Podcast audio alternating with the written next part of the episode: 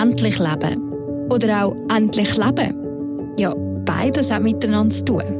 Weil wenn wir wissen, dass das Leben endlich ist, dann können wir auch endlich leben. Und über den Zusammenhang zwischen Tod und Leben reden wir in diesem Podcast. Wir treffen Leute, die sich mit Tod, Sterben und Trauer auskennen. Und fragen, wie gehen sie mit ihrer Endlichkeit um? Schön sind ihr dabei bei dieser neuen Folge von «Endlich Leben». Ich bin Evelyn Gutknecht und ich treffe heute den Mike Fuhrmann. Ein Mann mit ganz vielen Interessen, tausend Ideen und grossen Visionen.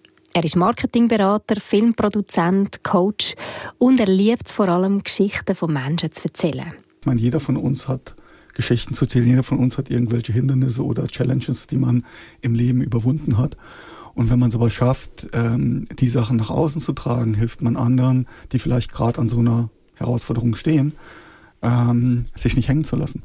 Und die Geschichten und Weisheiten von Menschen will er unsterblich machen indem man sie in Videos festhebt, so quasi als digitalen Nachruf.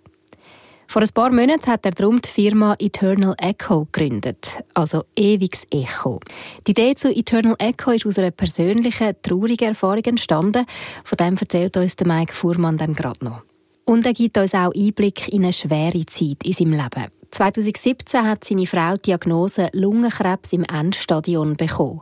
Ein Schock für die ganze Familie ja, mit, mit zwei kleinen Kindern zu der Zeit äh, stellt das einem schon das Leben auf den Kopf.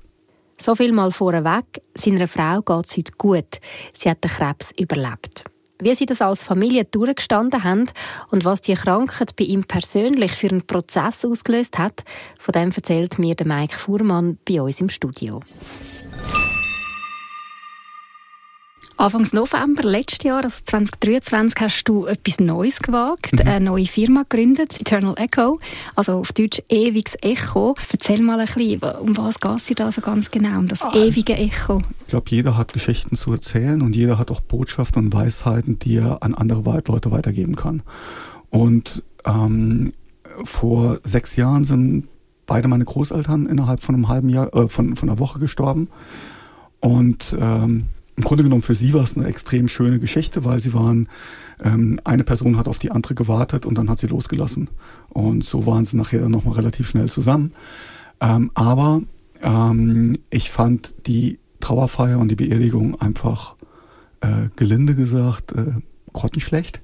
Wieso ähm, das? Weil, ja, man hat halt einfach so ein bisschen den Lebenslauf der Person runtergelesen und gesagt, was die Person gemacht hat, aber nicht, wer die Person ist. Und ähm, ich saß da als Storyteller, der so Geschichten gemacht hat und dachte, ich habe mich in Grund und Boden geschämt und habe gedacht, wenn das alles ist, was von meinen Großeltern über, übrig bleibt, finde ich das ziemlich erbärmlich. Mhm. Ähm, weil ein, ein Menschenleben hat eigentlich viel mehr zu erzählen. Und dann ist schon so ein bisschen so die Wurzel für Eternal Echo entstanden oder sagen wir mal so der kleine Saatkern, der, der war dann da. Und ähm, ja, und habe plötzlich gedacht, warum muss es so sein, dass wenn wir mal nicht mehr sind, und das haben wir ja alle gemeinsam, also keiner kommt hier lebend raus, dass wir, dass wir nachher rein auf Daten und Namen reduziert werden. Und das ist das, was bleibt. Mhm. Und dabei könnten wir aber doch als, als Menschenkollektiv irgendwie auch voneinander lernen und könnten uns auch von den Geschichten von anderen inspirieren lassen. Und so kam ich dann auf die Idee zu Eternal Echo, also kurz, was wir da machen. Wir machen Videoporträts von, von Menschen. Die müssen jetzt nicht unbedingt sterben. Also, man werden sterben, aber wenn aber sie das Video mit dir machen, sind sie jetzt nicht sterbenskrank oder so. Vielleicht schon.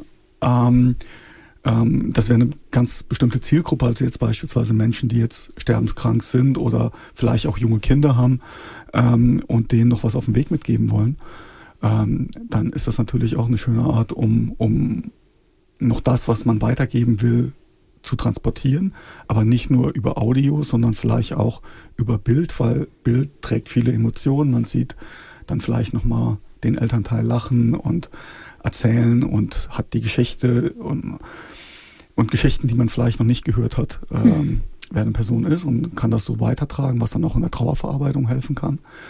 Ähm, aber man muss dafür nicht so sein. Ich denke, es ist einfach wichtig, im gewissen Zeitpunkt ab und zu mal zu reflektieren, wer ist man eigentlich, wo will man eigentlich hin und vor allem auch, wie will man gerne in Erinnerung bleiben. Mhm. Und ich habe das Gefühl, dass so diese, diese Authentizität von Leuten äh, mehr und mehr verloren geht, äh, weil man äh, vor allem in irgendwelche Rollen reingedrückt wird.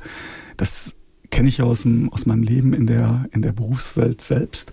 Ähm, die erste Frage, man geht in der Schweiz auf irgendein Event und die erste Frage ist, was machst du? Nicht, wer bist du? Ja, das ist so. Mhm. Und das ist schade. Schade. Mhm. Genau.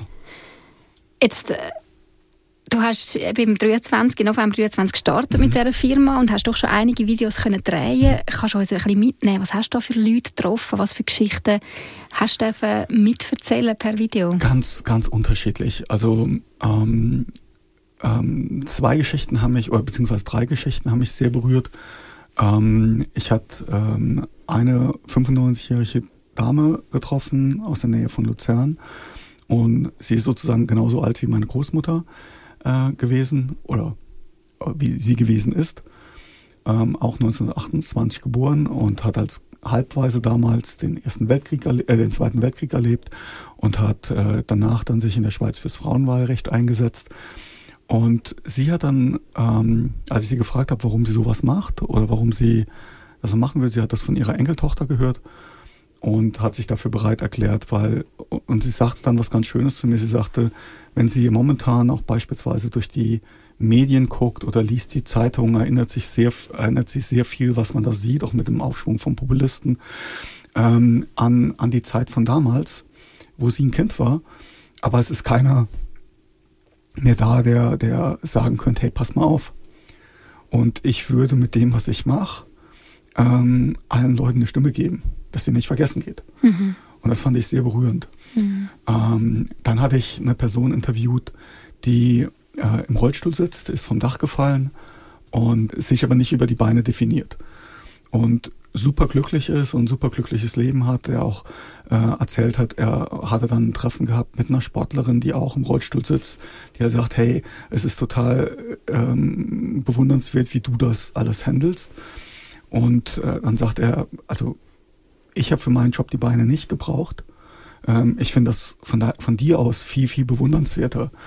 Und er hatte so einen Moment, als er dann ein Exoskelett ausprobiert hat und stand dann irgendwie auf dem Pilatus der Brüstung und ähm, nach Jahren äh, stand dann plötzlich seine Frau neben ihm nochmal nach Jahren im Rollstuhl und er konnte seine Frau stehen in den Arm nehmen, was man halt sonst so nicht machen kann. Das hast du können filmisch genau, begleiten und festhalten. Das war total, war total schön. Also wirst auch jetzt merkt man die Emotionen, ja, es, trifft, einfach, es trifft dich emotional. Toll, sowas zu hören oder, oder eine andere Person, die äh, mit beiden Beinen äh, fest im Leben steht, auch nach wie vor noch äh, sehr aktiv ist und sehr viele Firmen gegründet hat. Und er sagt halt zu mir, ähm, Leben ist gleich Lernen und man hat nie ausgelernt.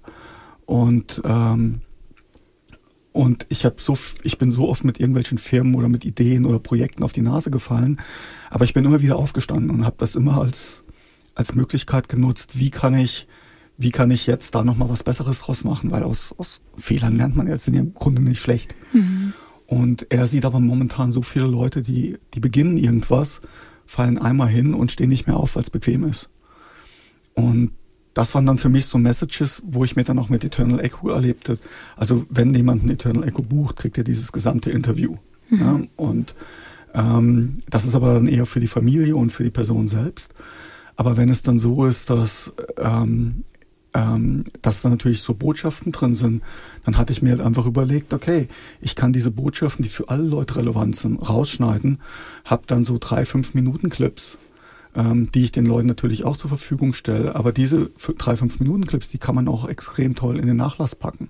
Das heißt, ähm, stell dir vor, du, du gehst über einen Friedhof und ein Friedhof ist nicht mehr ein Ort der Trauer, ähm, sondern Ort der Inspiration, wo ich plötzlich über QR-Codes an, an Gräbern ähm, die Weisheiten von diesen Personen mitkriege und kann mich vielleicht selbst darüber inspirieren lassen. Aber das wäre noch so eine weitere Idee von dir, nebst diesen Eternal Echo Videos mit Lebensgeschichten, dass man das ähm, auf den Friedhöfen ja. mit QR-Codes an den Gräber anmacht und quasi all die, äh, ich, ich stelle mir vor, ich laufe über den Friedhof und halt bei jedem Grab an und lese da den Namen und das Alter und dann kann ich den QR-Code einscannen und komme zu der zu einem wichtigen Zitat oder zu einem... Also, was hat die Person gelernt? Mhm. Was, was, ist, was ist so die Message, was jemand weitergeben kann? Mhm. Und das muss ja nicht, das muss ja nicht ähm, immer an den Friedhof gebunden sein.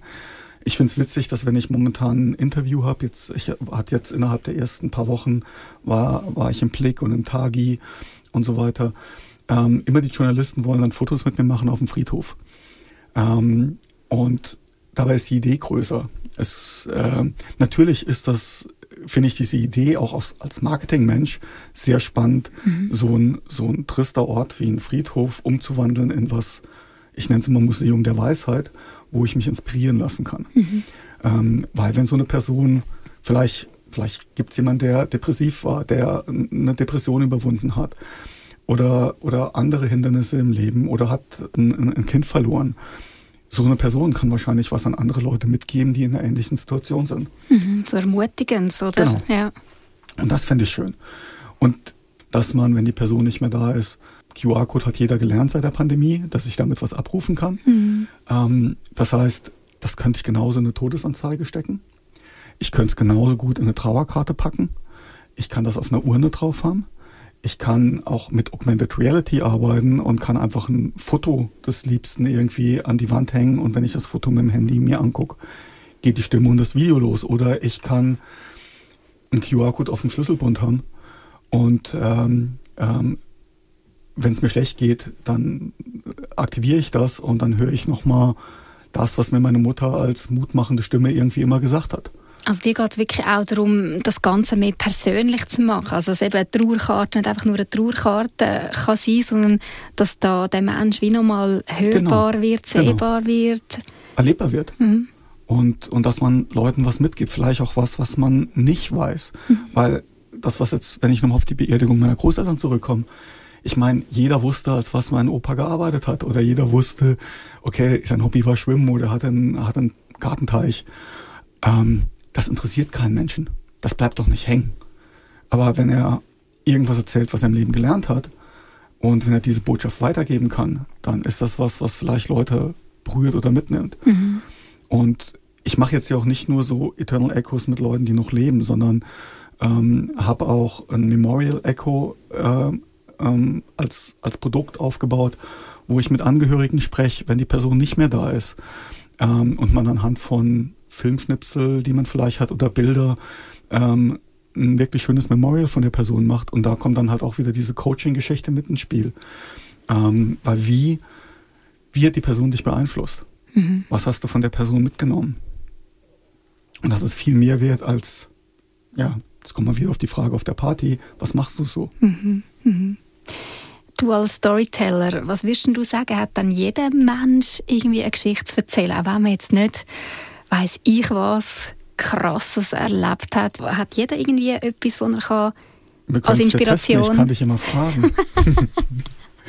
Oder wie erlebst du das? Weißt, musst du das auch rauskitzeln aus den Leuten? Deswegen Coaching, mhm. genau. Ähm, ich wurde dann auch gefragt, ah ja, man kann das ja, man könnte ja theoretisch, jeder hat ein Handy mittlerweile, man kann es ja selbst aufnehmen. Mhm. Äh, ja, kann man, aber ich glaube, man kommt nicht auf die Tiefe. Und genau deswegen ist ja auch der Beruf des Coaches oder ähm, nutzen immer mehr Leute Coaching, äh, um mehr über sich herauszufinden. Wo, wo stehe ich im Leben? Was ist mir eigentlich wichtig? Und ich glaube, diese Fragen, wenn man die einfach nur prompten würde, ähm, kommt man da nicht in die Tiefe. Mhm. Ähm, dann erzähle ich das, was ich eh schon weiß. Und ich finde es viel spannender, wenn man auf bestimmte Themen eingeht. Also ich hatte jetzt eine Person beispielsweise gehabt, die hat im Nebensatz gesagt, ah ja, und ich war ja mal in der Politik. Und dann hatte ich gedacht, ja, was hast du denn da gemacht? Und was war das? Und plötzlich kam raus, dass es eine Brücke in St. Gallen äh, gar nicht geben würde ohne diese Person. Okay.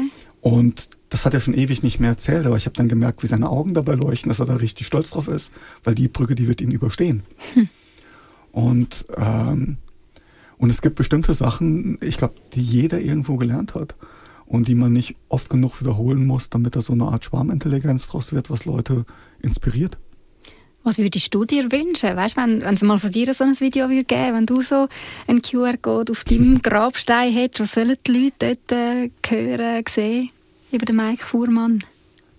Ähm, also was ich Leuten mitgeben würde, wäre, äh, wie wichtig es ist, authentisch zu sein. Ähm, ich habe das, ich habe das selbst äh, jahrelang für mich nicht genauso kapiert. Ähm, musste da auch, denke ich, durch eine sehr harte Schule durch. Ähm, und ich sehe, wie viele Leute ähm, extrem distanziert zu sich selbst sind. Und äh, vor allem, je höher man auf den Teppichetagen kommt von irgendwelchen Firmen. Und ähm, die brauchen alle Coaching. Und es gibt so viele Leute, die auf irgendwelchen Führungsetagen sitzen und sich abends eine Flasche Wein in den Kopf knallen müssen, damit sie, damit sie schlafen können, ähm, weil sie komplett disconnected sind. Und es gibt ein ganz spannendes Buch von, von einem extrem tollen Menschen, den ich mal in Südamerika treffen und kennenlernen durfte. Ähm, Gabo Mate, Dr. Gabo Mate, das ist so der Experte für Traumata. Und das heißt, ähm, if the body says no, also wenn der Körper Nein sagt, ähm, und wie sich ähm, psychologische ähm, Gebrechen oder Stress in Krankheiten manifestiert. Und wenn man sich anguckt, wo wir als Gesellschaft hingehen und was für Krankheiten überhand nehmen, sind das alles Krankheiten, die meist einen chronologischen Ursprung haben oder einen psychosomatischen Ursprung. Und ähm, mit ein bisschen mehr Bewusstsein an, an bestimmten Stellen, denke ich, kann man da sehr viel verändern. Also das wäre auch deine Botschaft quasi äh, äh, an die Leute, wenn du mal nicht mehr bist, hey, schaut genau an, sind connected, verbunden mit euch, mit eurem inneren Ich. Ja, und, und, und, und sei, sei, vor allem, sei vor allem ehrlich zu dir. Mhm. Ähm, dass du hier sein kannst, ist ja ein Geschenk. Und ähm, nutzt das. Und ich glaube, dass jeder Mensch genau dort, wo er jetzt gerade steht, auch genau da stehen soll. Ähm, und ähm, alle, alle Hindernisse, die kommen, und ich meine, die hat jeder von uns, die sind eigentlich im Grunde genommen immer dafür da, um daraus was zu lernen, weil aus, ähm, wenn alles funktioniert, wächst man nicht. Man wächst nur an einem, an einem Hindernis oder wenn man aus der Komfortzone gezwungen wird und ab und zu ist das Leben halt so, dann zwingt es einen halt raus. Mhm. Und wenn man mit einer gewissen, mit einem gewissen Abstand nachher wieder drauf guckt, weiß man, äh, das war eigentlich ganz gut, dass das passiert ist. Auch wenn es am Anfang weh tut.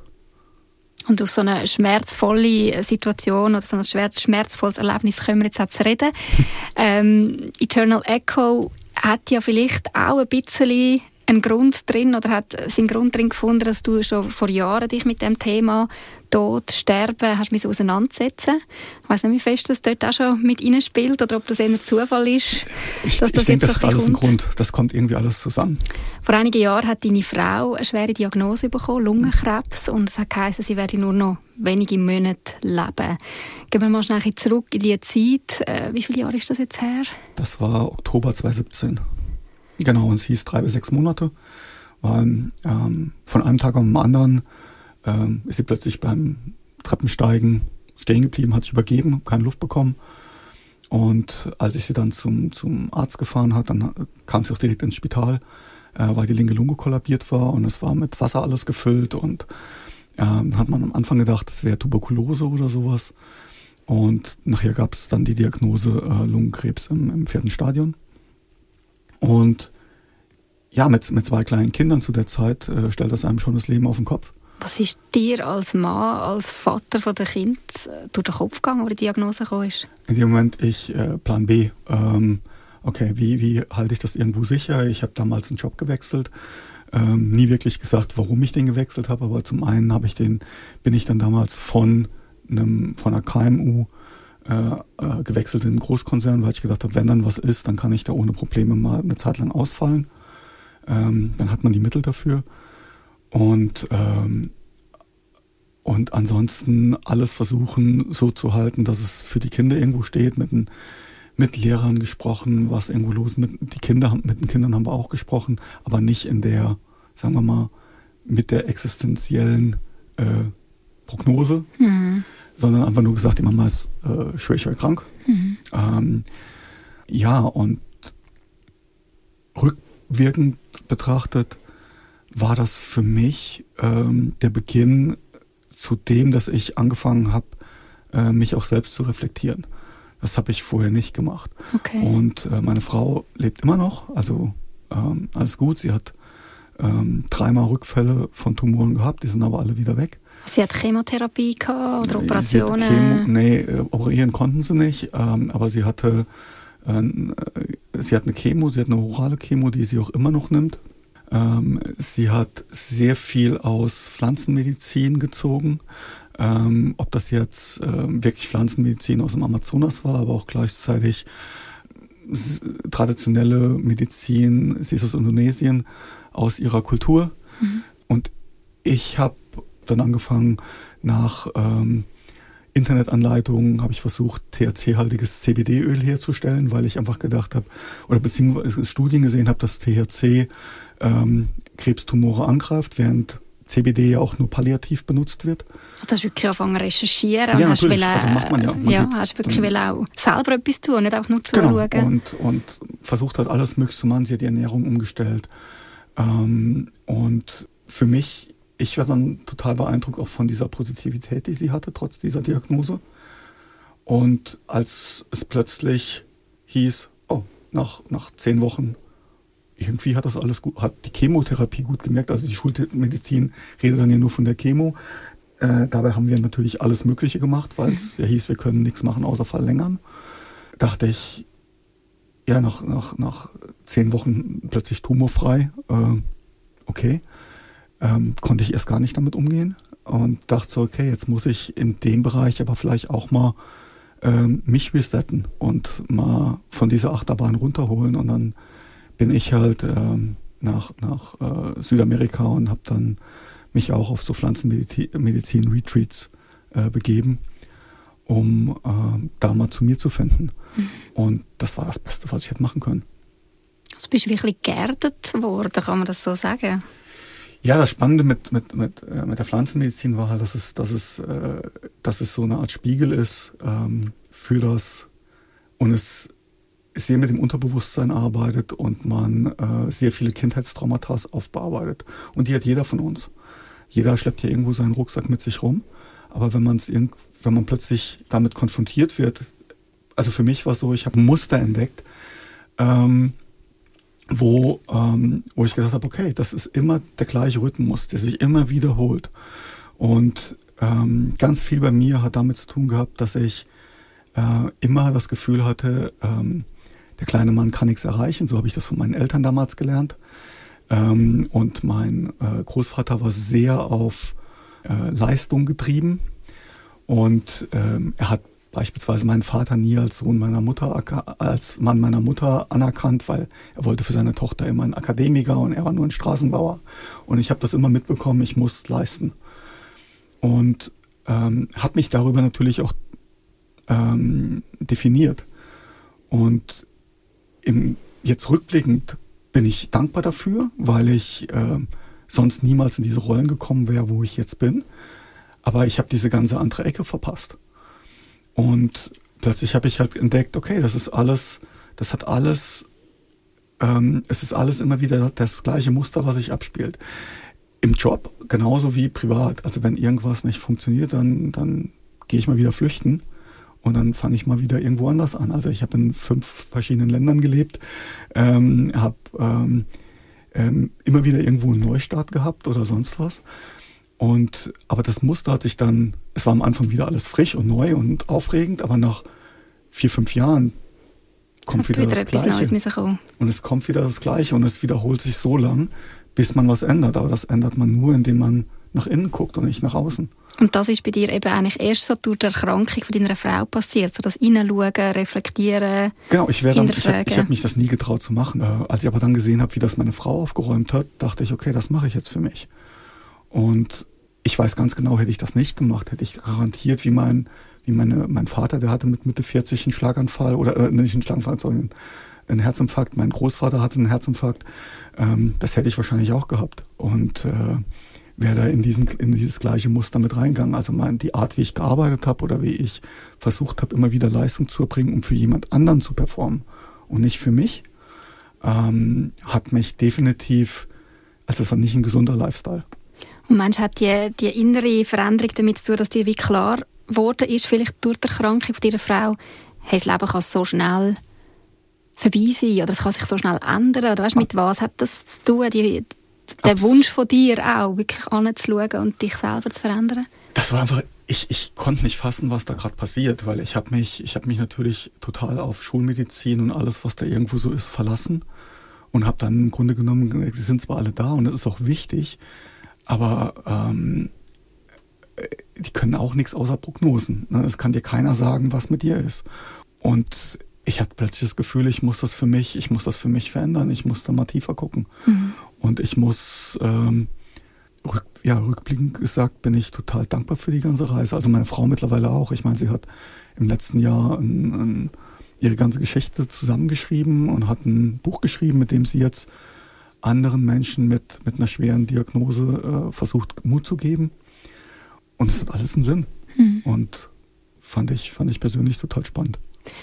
Ich könnte noch mal ein bisschen reingehen, weißt, wie, wie ihr das als Familie auch durchgestanden habt. Ich meine, da kommt so eine Diagnose aus dem Nichts. Eben, du hast zwei kleine Kinder, musst irgendwie alles zusammenhalten, willst gleichzeitig für deine Frau da sein. Wie hat sich euer Alltag vielleicht auch verändert in dieser Zeit von der Krankheit? Das war eine riesen, das war eine Riesenprüfung und ähm, es gab ganz viele Ups und Downs und äh, es gab auch Momente, wo wir gesagt haben, äh, oder wo ich einerseits gesagt habe, ich, ich möchte mich trennen weil Menschen verändern sich durch sowas. Ja, und wir haben, wir haben uns dann wiedergefunden. Ähm, aber es ging, es ging äh, wirklich, äh, ja, also es hat eigentlich alles, alles erschüttert, was wir uns so ein bisschen aufgebaut haben. Und ähm, jede Person wächst auf, auf ihre Weise durch so eine Erkrankung. Und ich glaube, man vernachlässigt ganz oft bei solchen Sachen auch die Angehörigen. Und, ähm, und man kann ja nicht mehr machen als beistehen. Also mhm. man kann ja nichts machen. Und ich meine, es steht mir auch nicht zu, um zu sagen, oh, mach das oder mach das nicht, weil es ist nicht mein Körper und ich habe nicht die Diagnose. Und ich fand's ja eine riesen Herausforderung, aber im Endeffekt ähm, haben wir beide das genutzt, dass wir dadurch am Ende irgendwie enger zusammengewachsen sind. Wie haben wir das geschafft? Du hast gesagt, eigentlich hättest du dich sogar trennen und ja, dann Offenheit doch... und Ehrlichkeit. Also es war, es war wirklich so, ähm, dass ich, ähm, als dann irgendwie wirklich wie so das Kind im Brunnen gefallen ist, ich das Gefühl hatte, ich rede jetzt mit meiner Frau über alles, was mich, was mich bedrückt oder auch was ich, weil ich ja selbst auch noch auf meiner Reise war, ähm, Sachen, die ich ihr nie gesagt habe, weil ich einerseits vielleicht auch aufgrund von eigenen Traumata Angst hatte, dann wird sie mich verlassen und so weiter. Und plötzlich habe ich realisiert, ich kann mit ihr über alles sprechen. Sie hat das angenommen und einiges, was ich mir im Kopf ausgemalt habe, ähm, trifft für sie gar nicht. Also das ist nur in meinem Kopf. Mhm. Ich habe ihr nie die Wahl gelassen zu entscheiden. Ich habe immer für mich versucht, vorab mitzuentscheiden für sie. Und ähm, das hat ein ganz anderes ganz anderes Bild ergeben plötzlich. Also viel offenere Kommunikation. Genau. Mhm. Du hast auch gesagt, eben, du findest, die Angehörigen manchmal vergessen, die Angehörigen von Krebskranken. Was hättest du dir gewünscht für, für dich oder auch für dich und deine Kinder als Angehörige? Eine ganz, also eine ganz andere Betreuung. Also ähm, wie, wie, wie geht man damit um? Ne? Oder ähm, vielleicht auch äh, proaktiv irgendwo einen, einen, psychologischen Support bei bestimmten Stellen. Wobei, da muss ich sagen, ich fand das teilweise auch echt schade, wie man, wie man miteinander gesprochen hat. Ähm, aber auch für Patienten selbst. Weil es geht nicht darum, dann da zu sitzen, so, oh, du Arme, oh, du hast Krebs. Und ähm, das, das, das tut nicht gut. Und ähm, wir waren dann natürlich auch bei verschiedenen Vereinigungen oder sowas und ich fand es immer sehr kritisch, wenn man dann versucht, so eine Art Gemeinschaftszentrum zu machen, wo sich Leute treffen, die betroffen sind, aber dann stehen überall, dann sieht das erstens aus wie in so einem wie in so einem alten Schullandheim oder sowas, also wirklich mit so Holztee. Es ist nicht, es ist nicht persönlich, es ist nicht ehrlich, es ist nicht herzlich. Äh, man ist zwar irgendwo füreinander da, aber es ist alles so steril. Mhm. Da fühlt man sich nicht wohl. Und die Bücher, die dann dort stehen, haben natürlich alle mit Krebs zu tun. Will ich dahin? Nee. Warum gibt es nicht irgendwie ein Begegnungscafé, wo man sich treffen kann, was nett ist? Wo man auch gern ist, wo, wo man, man sich wohlfühlt. Mhm. Und es gibt nur diese, diese, diese, diese, diese onkologischen Zentren, die dann natürlich auch wieder irgendwo einen Link haben zu einem Spital und so weiter. Das ist nicht, das, das, das, das fühlt, da muss ich jetzt wie so gezwungen hin. Also ich, ich kam mir vor, als würde man da hingehen, wie so beim, wie wenn ich jetzt ein Alko äh, anonymer Alkoholiker wäre und dann sitzt man da mhm. und, und redet miteinander. Aber also die haben jetzt so Treffen nichts gebracht? Oder? Überhaupt nicht. Ja. Ich fand es ich fand's teilweise, ich fand's teilweise eher ähm, abschreckend und ich weiß, die ganzen Leute äh, machen da, versuchen da einen super Job zu machen und das ist, ist ist wichtig, dass es so Sachen gibt. Für mich persönlich hätte es halt nicht gepasst. Und mhm. ich glaube für meine Frau auch nicht. Die wollte, die wollte auch nicht hin, weil das habe ich damals aus der Neuroreha gelernt. Eine Freundin von mir hat in Zürich ein ganz tolles Reha-Zentrum aufgemacht für Neuroreha. Und ähm, ich habe ihr damals geholfen. Sie hatte vorher ein Zentrum in, in ähm, Antwerpen, in Belgien, mit ihrem Mann. Und ihr, ihr Kind ist, ist, äh, ist schwerstbehindert. Und sie trainiert damit Robotik. Und sie hatte damals zu mir gesagt, oh Mike, ich, ich möchte nach Zürich, kannst du mir helfen, äh, eine Location zu finden? Und ich bin hingegangen, habe ihr verschiedene Vorschläge gemacht, wo was sein kann. Dann sagt sie, Mike, warum zeigst du mir sowas? Hey, ich möchte in die Innenstadt. Ich möchte direkt irgendwo in der Bahnhofstraße sein. Ich möchte nicht in den Hinterhof. Die Leute, die, die beispielsweise ähm, krank sind, die wollen nicht noch in den nächsten Hinterhof gekarrt werden. Ähm, ich möchte, und du bist ein Marketingmensch, ich möchte, dass das ein Erlebnis ist. Ich möchte, dass man dorthin geht und dass das Ganze so aussieht wie ein, wie ein topmodernes äh, Fitnessstudio beispielsweise. Mhm. Und es ist mittendrin und ich gucke auf die Leute, die in der Bahnhofstraße shoppen gehen.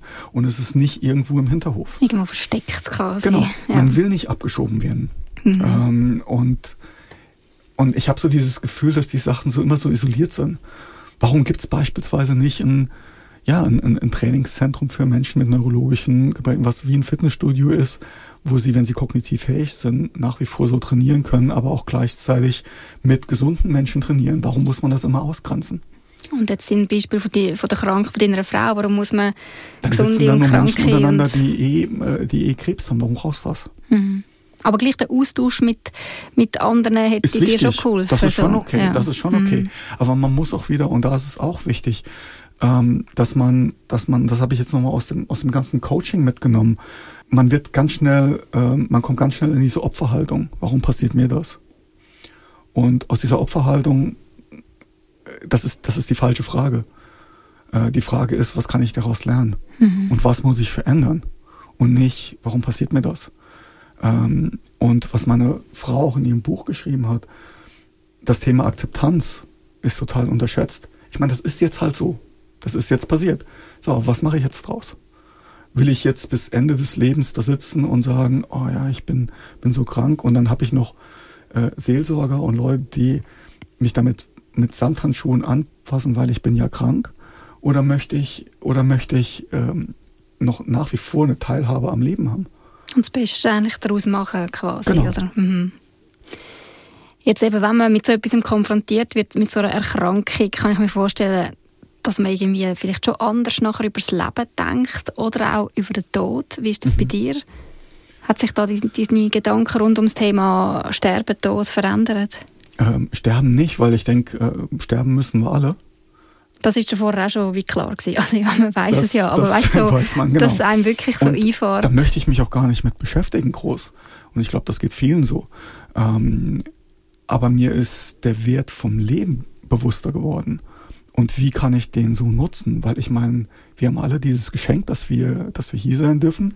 Wir haben es als einer von zig Millionen geschafft, da irgendwie ähm, äh, als ja auf die Welt zu kommen. Und warum ähm, müssen wir uns, also wir halten uns da teilweise selbst klein, indem wir halt ja das so machen, wie es kulturell irgendwo vorgelebt wird. Aber eigentlich hat jeder die Chance, ähm, selbst daraus was zu machen. Und ich denke, das Bild, wie ich das Leben führen will, das hat sich geändert. Mhm. Und das war für mich eine extrem schwere Entscheidung im, im, im letzten Jahr, plötzlich dann zu sagen, hey, sorry, ähm, diese ganze Großkonzernsicherheit, die brauche ich jetzt nicht mehr. Die will ich nicht. Ich, ich möchte was, ich möchte was anderes machen. Ich möchte einfach was machen, was, äh, wo ich das Gefühl habe, da kommt gerade alles, das, was ich gern mache, zusammen.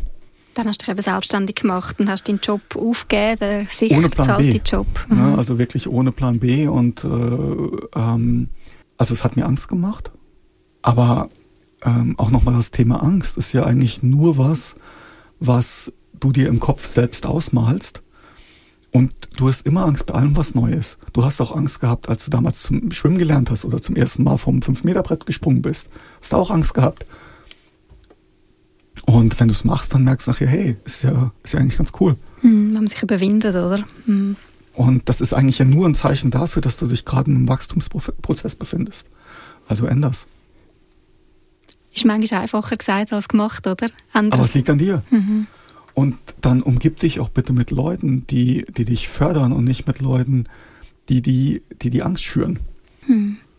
Ich habe in, der, in unserem Podcast immer eine, eine Rubrik, die heißt Bucketlist. Mhm. Gibt es bei dir so eine Bucketlist? Weißt du, vielleicht jetzt auch gerade nach der Erkrankung von deiner Frau, wo dir eben das Thema noch mal viel bewusster wurde, ist, wir müssen etwas aus dem Leben machen.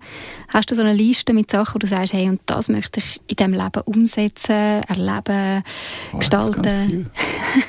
Kannst du ein, zwei meine, grosse Punkte rauspicken? Also ich möchte definitiv noch ein, ich möchte definitiv ähm, einmal, und das ist jetzt, denke ich, das Größte, ich möchte äh, die Art verändern, wie wir Menschen in Erinnerung behalten.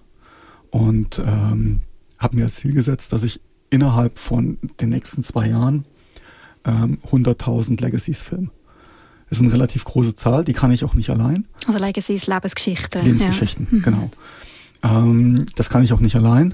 Äh, dafür brauche ich ähm, Leute, die die gleiche Mission, die gleiche Vision teilen. Ähm, habe mir ein Netzwerk aufgebaut von ungefähr 700 Coaches und 2000 Videografen, die das Ganze mitbetreuen. Das heißt, ich kann theoretisch in fast jedem Land der Erde ähm, innerhalb von ein, zwei Wochen so, ein, so, ein, so eine Aufnahme machen. Also Eternal Echo willst du eigentlich weltweit Ja, ich möchte eine Marke draus machen, das ja. ist definitiv was. Das, das ist ein andere, großer Traum. Ja. Braucht man aber auch. Ja. Und das geht mit kleinen Schritten los und irgendwann skaliert's. Und hätte ich jetzt, hätte ich damit vor zehn Wochen nicht gestartet, würden wir jetzt nicht miteinander sprechen. Also insofern immer eins führt zum anderen. Und ähm, ja, und das gibt mir dann halt Hoffnung da, oder nicht Hoffnung, das gibt mir so die Bestätigung, äh, das fühlt sich gut an, das ist richtig und macht da weiter. Ähm, was anderes, was ich auf der Bucketlist schon seit langem habe, ähm, ist, ich will irgendwann mal einen, einen TED-Talk halten. Mhm. Ähm, bin ein Riesenfan von dieser Plattform. Kannst du vielleicht für die, die es nicht kennen, kurz etwas dazu sagen? Ähm, ja, das ist eine Plattform, die, die heißt Ideas Worth Spreading, wo viele Menschen, ähm, es gibt äh, äh, unabhängig organisierte TED-Talks, äh, die heißen dann TEDx-Talks, äh, gibt es auch in Zürich und äh, St. Gallen und äh, überall. Und es gibt die großen TED Talks, ähm, da stehen dann aber auch mal Leute wie Michelle Obama auf der Bühne mhm. und erzählen halt entsprechende Sachen. Das sind alles Leute, die sehr inspirierend sind. Genau. Ähm. Und um andere Leute, um Ideen rauszulassen, die halt was verändern können.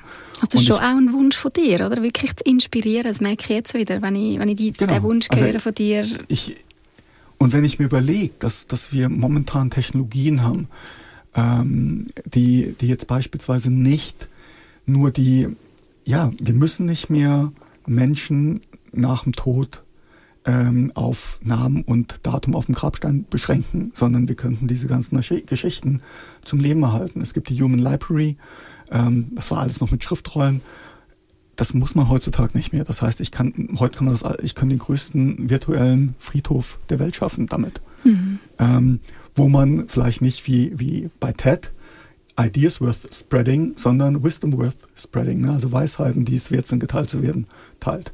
Mhm. Ähm, es, ich, ich möchte noch gerne einen Film drehen.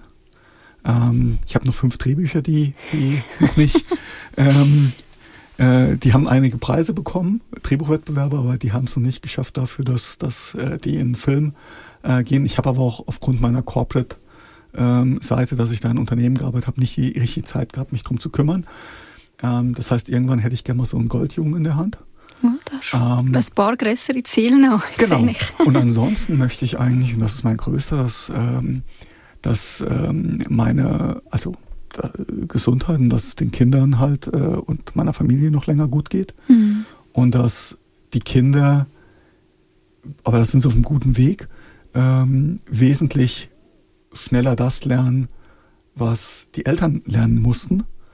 Und dass ich nicht zu viele meiner Traumata an sie weitergegeben habe. Mhm will nochmal schnell darauf zurückkommen, auf Eternal Echo. Du hast jetzt nochmal erwähnt, wie wichtig dir das ist, oder das ewige Echo von, von Lebensgeschichten. Da kommt bei mir ein bisschen die Frage auf, äh, ist da auch ein bisschen Angst um das eigene Echo könnte verblassen Dass da auch der Wunsch ist, wirklich so die Erinnerung festzuhalten. Das hat mich, das, äh, ganz ehrlich, das hat mich für mich selbst noch nie passiert, äh, noch nie, noch nie interessiert. Ähm, natürlich würde ich das dann auch machen für meine Kids äh, um das weiterzugeben. Aber das war für mich nicht der, nicht der Punkt. Ähm, ich habe ich hab gemerkt, dass ich am meisten Freude damit habe, wenn ich andere Leute zum Leuchten bringe. Mhm. Und das war von Geschichten, die ich halt über meinen Job erzählt habe. Ähm, also wo ich die Möglichkeit hatte, solche Testimonials von Menschen zu drehen. Ähm, wenn ich Themen anging, die vielleicht auch in Drehbüchern Themen anging, die jetzt nicht, ähm, ähm, die zum Nachdenken anregen, und das hat mich, das hat mich immer inspiriert. Und ja, und vielleicht bin ich halt die Person, die irgendwie sowas lostritt. Also nicht vielleicht, ich, ich hab's ja losgetreten, also genau. bin ich die Person. du bist jetzt mit drin. Und bin jetzt mittendrin und ähm, wenn, wenn daraus ein, eine, eine, eine Bewegung wird oder man sich drüber, und ich weiß auch, ich muss geduldig sein, weil das ist jetzt nicht meine größte Stärke, äh, ähm, aber sowas Neues muss halt wachsen. Mhm. Äh, das braucht auch Raum zum Wachsen.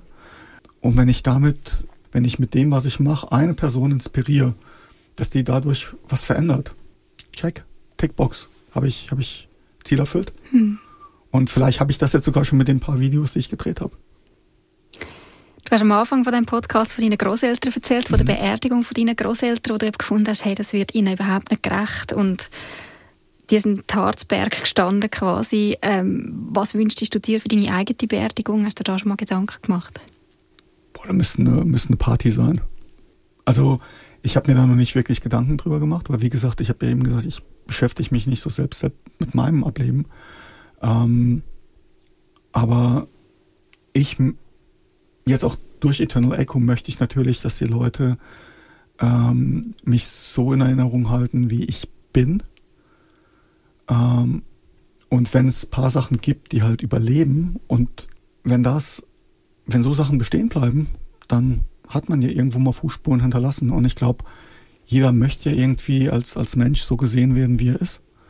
Ähm, viele trauen sich nicht. Ähm, und wenn ich durch Eternal Echo und durch solche Sachen Leute dazu inspirieren kann, so zu sein, wie sie sind, dann und das bleibt in Erinnerung.